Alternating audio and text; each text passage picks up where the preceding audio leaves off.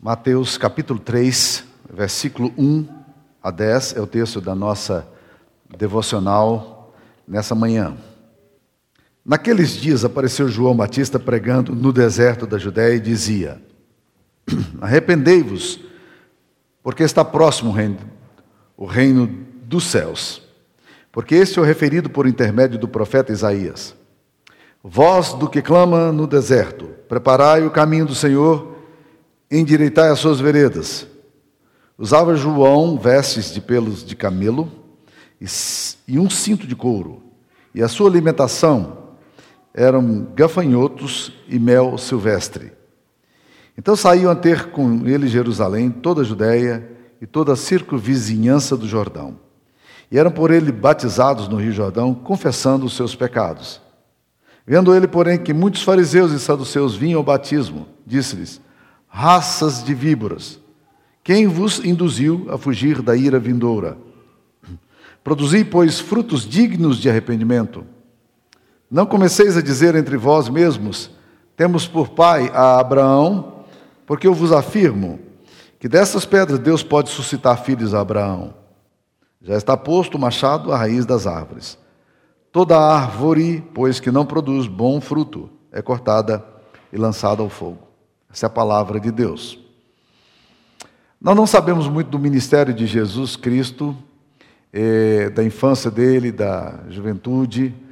Os relatos do Evangelho são muito esparsos em relação a, a o que aconteceu durante aquele período do nascimento de Jesus, marcado ali por uma série de eventos, e logo em seguida ele sai para o Egito, provavelmente ficou entre dois a quatro anos, mas mais claramente ele ficou dois anos no Egito. E aí, quando morre Herodes o Grande, ele retorna com sua família é, para a Judéia e vai morar na Galiléia. E depois nós temos o relato de Jesus no templo, aos 12 anos de idade, entre os doutores, e nós lemos nos evangelhos o relato de Lucas, de que ele estava ali então sendo interrogado e interrogando os, os, os doutores da lei e discutindo com eles teologia. Fora disso, nós não sabemos muito do ministério de Cristo.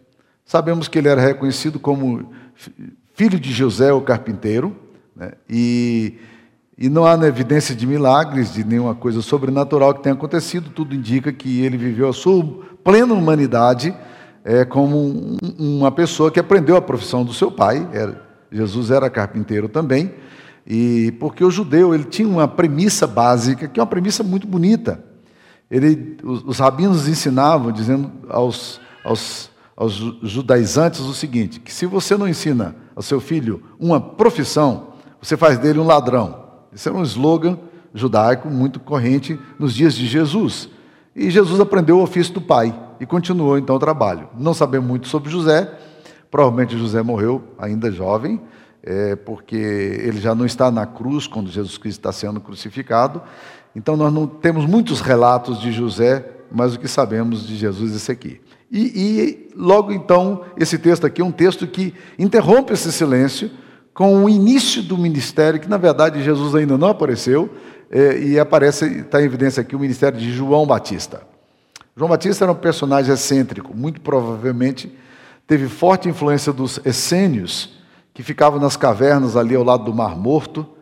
Toda vez que a gente vai para Israel em viagem, a gente passa por esse lugar, um lugar mágico, né, onde foram descobertos recentemente é, vários manuscritos que estão hoje no Museu de Jerusalém. E provavelmente os essênios ficavam ali e João Batista tenha sido recebido influência porque essa questão do batismo era um ritual não judaico, mas um, judal, um ritual essênio. E Jesus então, é, João Batista então começou a, a falar exatamente sobre batismo, e daí o nome João o Batista, porque era o João o Batizador. É, é isso que aconteceu então com a, com a experiência de João Batista. E ele começa então a anunciar, e ele é o precursor de Jesus.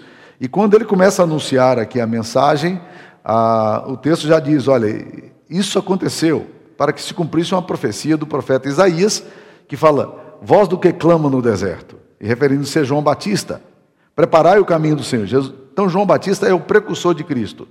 E o ministério de João Batista agora se introduz com uma declaração inicial, e o primeiro discurso, a primeira palavra a primeira coisa que nós lemos sobre a mensagem de João Batista está aqui em Mateus capítulo 3, versículo 2.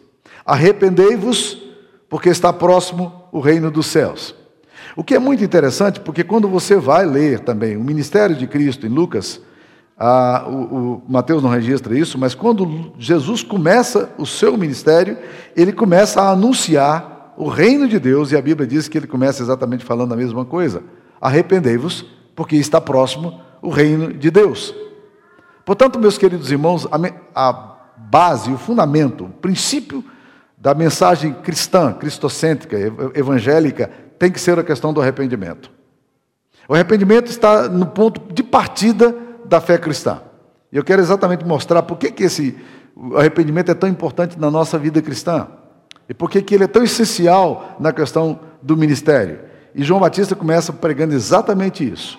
Arrependei-vos, porque está próximo o reino de Deus. Então nós estamos agora defrontados com uma mensagem fundamental, a mensagem inicial da questão do evangelho. E curiosamente, quando Martinho Lutero vai afixar as 95 teses na época da reforma, no século XVI, no dia 31 de outubro de 1517, ele coloca na Catedral de Wittenberg as 95 teses famosas, e a primeira tese é muito curiosa, porque a primeira tese, sabe o que ele diz?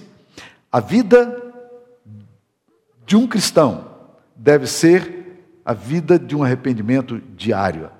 Na verdade, ele não usou a palavra arrependimento, ele usou a palavra penitência, que era muito mais comum naqueles dias do que arrependimento. A palavra penitência perdeu um pouco de sentido para nós, hoje a gente traduz a questão do arrependimento. Então, arrependimento também é a primeira mensagem que Martinho Lutero está dizendo lá: olha, nós, se nós quisermos tomar o Evangelho, se nós quisermos realmente caminhar na compreensão da mensagem cristocêntrica, nós precisamos é, voltar para o arrependimento diário. E não é um arrependimento esporádico, é um arrependimento diário.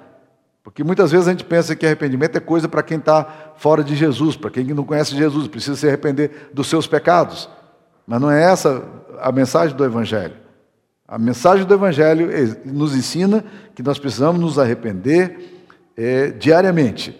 Arrependimento é algo que tem que ser completo na nossa vida. Agora, nós precisamos entender o que, que não é arrependimento. Primeira coisa que eu gosto de, de dizer é que arrependimento não é delação premiada. Viram essa, essa coisa da delação premiada algum tempo atrás? É que os políticos foram pegos aí nessa questão de escândalo, é, desvios de dinheiro, quantidades imensas de recursos que foram alocados para fins pessoais e, e fins de conveniência política. E aí aconteceu. Surgiu então uma, uma, cláusula, uma brecha, existe uma brecha na lei da questão de se fazer delação. Quem confessa é, o que fez, quem relata o que viu, então sofre uma penalidade menor. E muita gente, então, começou a fazer confissão, é, é, delação premiada. Eles confessavam, não porque estivessem arrependidos, mas porque, ao fazer isso, diminuiria o efeito da pena sobre eles. E eu quero dizer para vocês que confissão, arrependimento, não é confissão, delação premiada. Não é uma coisa que você faz para receber agora um prêmio porque você agora disse, ainda que você não tenha, seu coração não tenha sido movido em relação a isso. Não é para isso. Delação, arrependimento não é isso.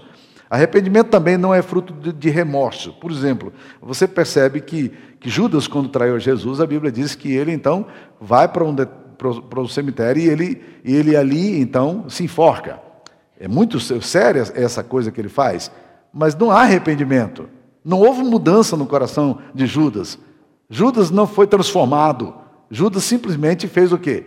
Ele simplesmente sentiu tristeza por aquilo, mas essa tristeza não o levou a uma mudança, a voltar-se para Deus e a ser mudado por Deus. Arrependimento também não é mera concordância mental de que algo está errado. Que a gente pode também reconhecer, cara, não, eu, eu reconheço que, que realmente o que eu estou fazendo é errado e que, que isso não está certo, mas isso não muda a minha vida. Se você é, faz apenas uma concordância mental, se está apenas no campo intelectual seu, você admite que algo errado está fazendo, mas você continua fazendo a mesma coisa, isso não é arrependimento, porque literalmente arrependimento é voltar atrás. Você está, está indo numa direção e você entende que aquela direção não é a direção que Deus deseja para a sua vida e você faz um, um retorno. Você diz, eu não vou mais caminhar por esse caminho.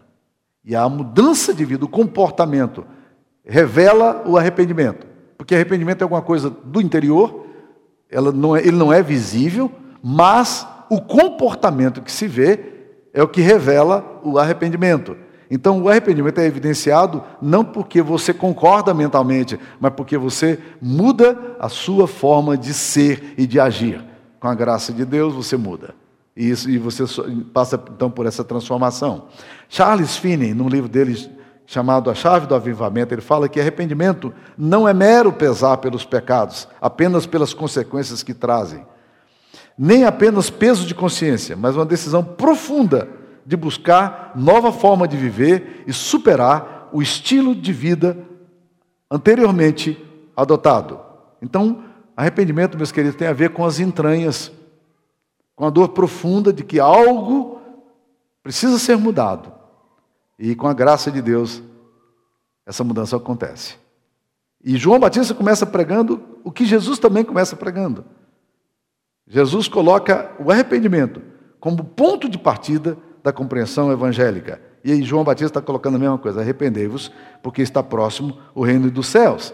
João Calvino, ele dizia o seguinte: prega seu arrependimento em nome de Cristo quando os homens ouvem pela doutrina do evangelho que todos os seus pensamentos, afetos e desejos estão corrompidos e viciados, e que além disso é preciso voltarem a nascer se quiserem entrar no reino dos céus. Prega-se a remissão dos pecados quando se ensina aos homens que Cristo tornou-se para eles redenção, justiça, salvação e vida, em cujo nome gratuitamente são levados em consideração pelo Pai como justos e inocentes. Então, nesse texto aqui, nós vamos aprender algumas coisas interessantes sobre, sobre arrependimento, porque João Batista parece que vai discorrer aqui agora a questão do arrependimento. A primeira coisa que nós precisamos entender: arrependimento é a compreensão de que algo precisa ser mudado. Se você não tem consciência de que precisa mudar o seu estilo de vida e que a sua vida precisa passar por uma transformação, você certamente não está vivendo uma vida de arrependimento. Nós precisamos entender que quanto menos grosseiro é o nosso pecado, mais difícil ele é para ser identificado. É por isso que os religiosos têm muita dificuldade de conversão e de arrependimento. Porque eles são devorados pela justiça própria que eles têm. Então, isso implica que nós, como seres religiosos, vocês estão aqui na igreja hoje, e quem está em casa ouvindo também, é pessoa que leva a sério esse negócio. Então, quero dizer que nós somos muito mais propensos a não nos arrependermos do que, do que incrivelmente, do que uma pessoa que está perdida e que de repente percebe a, a, o seu fracasso e, e reconhece. Então, os pecados grosseiros são mais evidentes, mas os pecados eh, do espírito eles são menos propensos ao arrependimento. A gente não reconhece muitas vezes a situação que a gente está vivendo. Então nós precisamos ter muito cuidado com, com essa questão. Nós precisamos entender aquilo que o Dr. Shed escreveu no livro dele, Lei, Graça e Santificação. Uma teologia que oferece graça sem arrependimento é falsa. Uma teologia que oferece graça sem arrependimento é falsa. Eu me lembro de alguns anos atrás, é, pastoreando uma pessoa incrível, é, um rapaz que frequentava a nossa igreja, ele era novo, ele era casado, infiel à esposa, mas ele, ele vinha à igreja, ele tinha certo envolvimento com a comunidade, mas um compromisso não de santidade. Mas um dia ele estava lendo um texto da Bíblia, no profeta Ezequiel, quando o profeta Ezequiel fala: Eu terei, vocês terão nojo do, do pecado de vocês quando o Espírito de Deus trabalhar no coração de vocês. E esse cara disse que quando ele leu isso, ele que estava vivendo uma vida de infidelidade com a esposa dele. Ele disse que foi uma tristeza tão grande.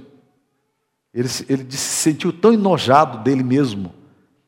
Ele disse que foi tão impactado com aquele negócio que ele caiu de joelhos e disse: Deus, eu não posso mais viver esse estilo de vida. Eu preciso de uma vida de santidade. Isso mudou completamente a vida desse homem, que hoje é um grande líder e serve a Deus com fidelidade.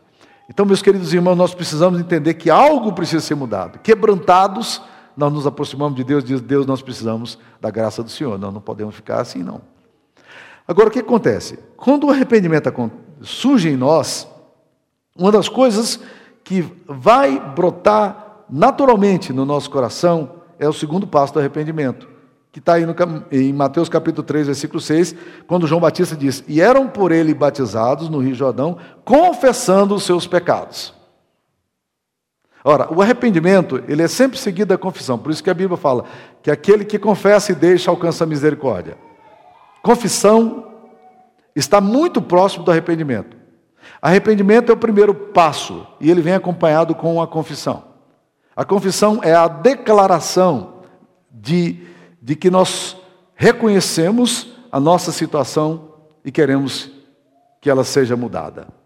É, confissão é uma verbalização, é uma declaração que eu faço sobre mim mesmo de que eu não tenho defesas. Por isso que a confissão não pode ser meia confissão e nem deve ser acompanhado de justiça e de justificativa. É o que normalmente, infelizmente, fazemos. Nós confessamos os nossos pecados, mas a gente diz ao mesmo tempo: não, eu fiz, mas. Alguma coisa aconteceu. Em outras palavras, eu quero repartir a minha confissão como se eu não fosse é, exatamente a pessoa culpada. E isso tira de nós toda necessidade, toda percepção do que de fato significa confissão. Confissão é a atitude sua diante de um Deus santo que vê todas as coisas, dizendo: Deus, eu não tenho como me esconder. Aqui está o meu pecado. E eu gosto muito de uma frase de uma mística cristã do século XII, Jaqueline, que falava assim: que confissão é a antecipação do juízo. Um dia eu estarei diante do trono de Deus. Todos os meus atos serão julgados por Deus. O que, que eu faço? Hoje eu me aproximo de Deus e digo: Deus, eu estou indefeso. Eu preciso da graça do Senhor. Isso é confissão. E a Bíblia diz que, que a confissão, aqueles que eram batizados por Rio Jordão, eles vinham para ser batizados confessando os seus pecados. Esse mover de Deus, essa, essa, esse ato de Deus. E, por último, naturalmente, confissão é abandono de pecados. Se arrependimento tem a ver com retorno e mudança, hábitos e condicionamentos precisam ser mudados. E quando você vai para Mateus, eh, para Lucas 3, que vai relatar também a mesma coisa de Mateus, só que com alguns pormenores que Mateus não registra, o evangelista Lucas fala eh, os pontos em que João Batista foi denunciando dos seus ouvintes. E isso tem tudo a ver conosco. Me chamou muita atenção esses pontos, porque, porque ele vai fazer o quê? Ele vai, vai dizer três coisas que eu acho que nós precisamos tomar muito cuidado, porque ele diz no capítulo 3, versículo 10 e 11 de Lucas, o seguinte: Então as multidões o interrogavam, dizendo: Que havemos, pois, de fazer? Isso é arrependimento. O que, que eu tenho que fazer?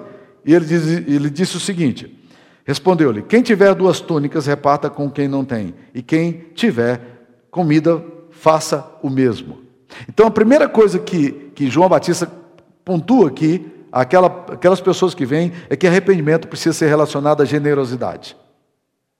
Nós precisamos nos arrepender da in, insensibilidade que muitas vezes temos com a questão da necessidade do outro. Segundo ponto que ele vai destacar, e João Batista vai destacar também lá em Lucas, capítulo 3, agora, versículo 12 e 13, ele fala assim: Foram também publicanos para serem batizados. Publicano era coletor de impostos e perguntaram: Mestre, que havemos de fazer? Respondeu-lhes: Não cobreis mais do que é estipulado. E quando, ele, quando os policiais perguntam também a João Batista: O que, que nós vamos fazer? Os soldados lhe perguntaram: E nós o que faremos? Ele disse: A ninguém maltrateis, nem deis denúncia falsa. Ou seja, nós precisamos nos arrepender e arrependimento tem a ver com integridade. Então, com generosidade, com integridade. Mas o terceiro ponto, ele, ele coloca aqui também para o soldado o seguinte: a ninguém maltrateis, não deis denúncia falsa e contentai-vos com vosso soldo. A palavra contentamento me chamou a atenção aqui quando eu estava estudando esse texto, porque na verdade o que João Batista está falando é o seguinte: que a nós, nós precisamos nos arrepender do nosso descontentamento, da mania que nós temos de sermos ingratos a Deus por tudo que recebemos, por não termos um coração de louvor a Deus por tudo que Deus nos tem dado. Porque se você não se agrada de Deus, daquilo que Deus faz para você, você não consegue glorificar a Deus. Então você precisa se arrepender do seu descontentamento, da sua murmuração, do seu ressentimento. E isso exige de nós arrependimento, nós precisamos mudar. E essa é a palavra de Deus que está, é isso que a palavra de Deus está nos ensinando. Ah, quando nós voltamos para Mateus, capítulo 3, versículo, é, versículo 10, nós vamos perceber também que ele fala: olha, arrependimento implica em produzir frutos de arrependimento. Então, o arrependimento, meus queridos irmãos, é, ele precisa produzir frutos consistentes com arrependimento. Se a pessoa diz, eu, eu me arrependi do meu pecado, mas continua na prática do pecado, não houve arrependimento. Ela pode até estar triste, ela pode até estar enojada com ela mesma, ela pode estar se sentindo com remorso por tudo que ela está fazendo, mas não houve arrependimento, porque é arrependimento substancialmente, etimologicamente, significa exatamente mudança de vida. É um turning point, é um, um retorno, e nós precisamos exatamente entender isso aí. Então, produza frutos de, frutos de arrependimento. Paul Tripp faz uma declaração interessante. Ele diz assim: O que acredito não é aquilo que digo acreditar. O que acredito é aquilo que faço. Palavras podem ser poderosas ou podem valer pouco. O que as torna poderosas é a ação que delas fluem. Eu gosto muito de pensar nisso, isso é sério demais. O que acredito não é aquilo que digo acreditar, mas o que acredito é aquilo que faço. Então tem muitas pessoas que estão falando coisas mas elas não acreditam naquilo, porque elas não fazem aquilo.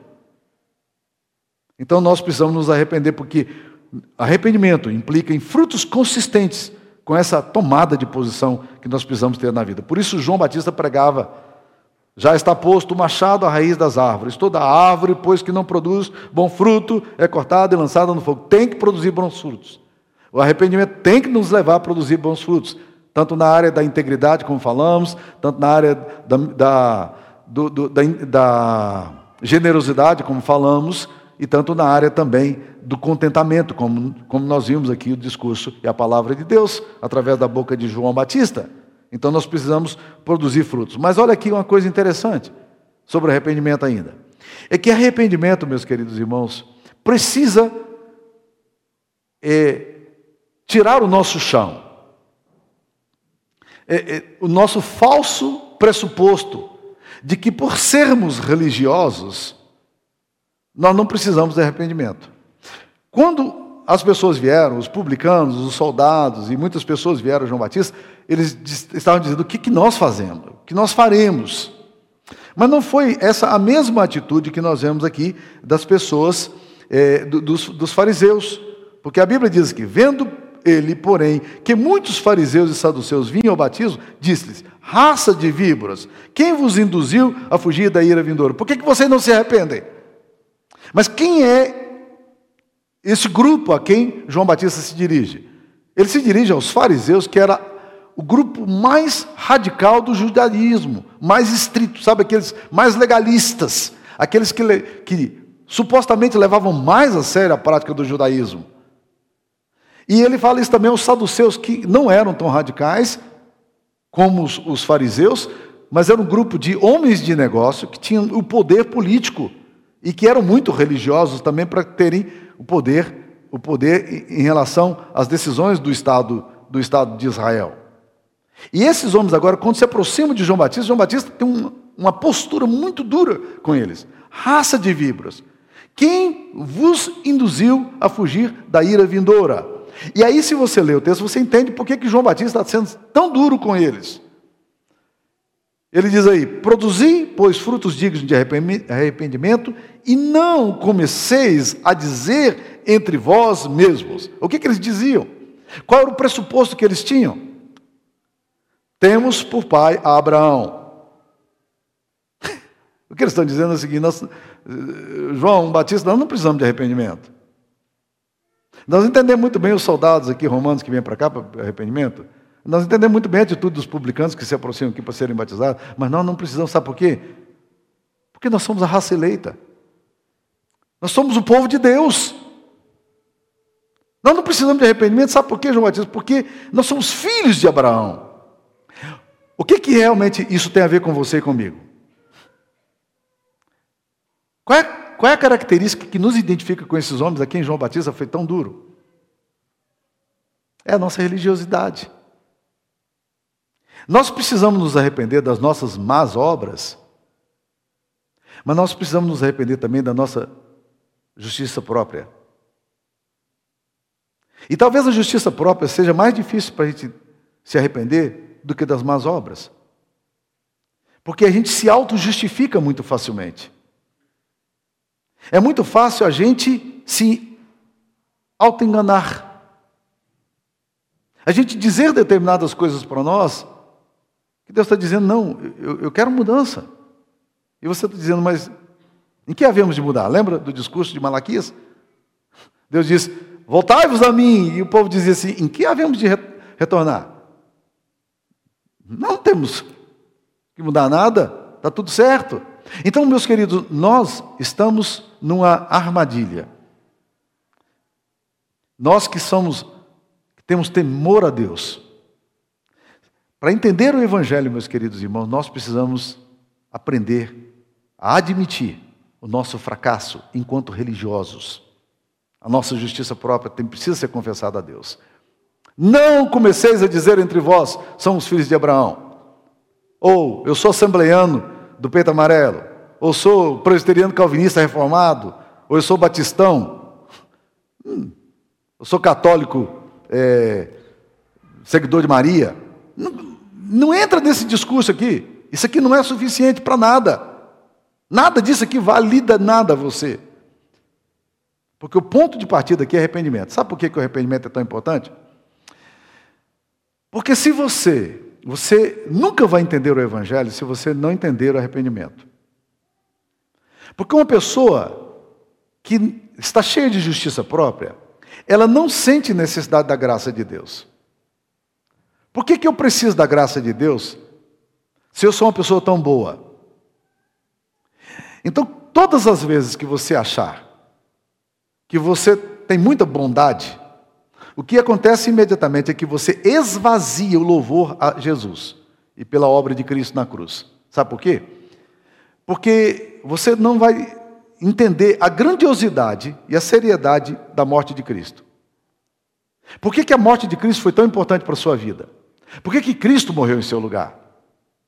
Então, se você se considera um pequeno pecador, para um pequeno pecador, um pequeno salvador resolve o problema.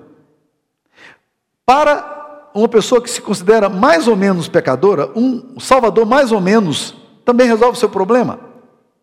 Mas apenas as pessoas que se entendem grandes pecadores serão capazes de entenderem a grande salvação. E, e o que, que acontece? Todas as vezes que você deixa de colocar os olhos na sua bondade e na sua justiça, e você começa a olhar na graça e na obra de Cristo, o resultado é impressionante.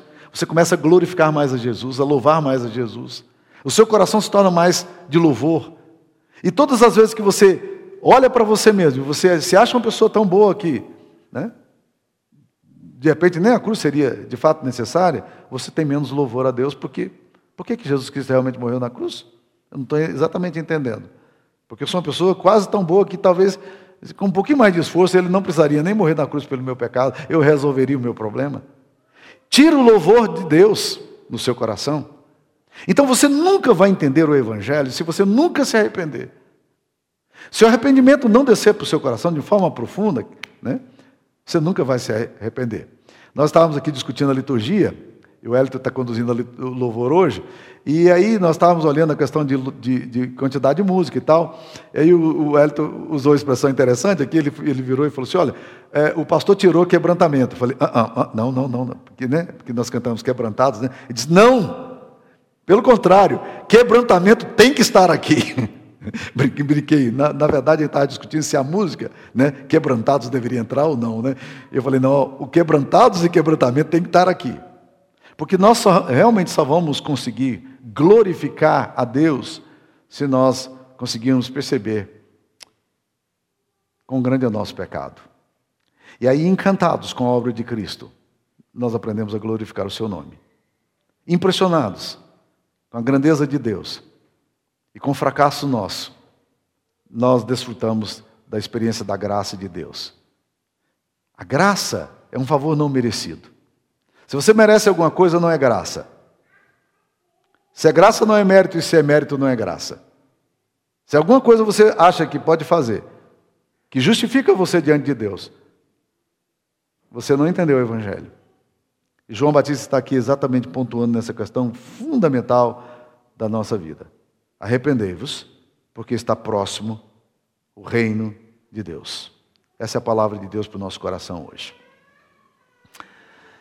Senhor, dá-nos um coração quebrantado, um coração que perceba Deus Santo com o qual nós lidamos, e dá-nos a capacidade de perceber também o quão frágil e impotente nós somos quanto nós precisamos do Senhor. Perdoa-nos, ó Deus querido. Quebranta o nosso coração. Inclina o nosso coração para a tua graça. Em nome de Jesus. Aplique essa palavra hoje ao Espírito Santo na nossa vida, para que a gente possa realmente se arrepender, não apenas dos pecados que temos praticado, mas da nossa falsa compreensão de que, de alguma forma, nós podemos nos justificar a nós mesmos. Em nome de Jesus, pedimos isso. E que a bênção do Deus Pai, Filho e Espírito Santo esteja com vocês, irmãos, e com todos os que amam a vinda do nosso Senhor Jesus Cristo hoje e sempre. Amém. Amém.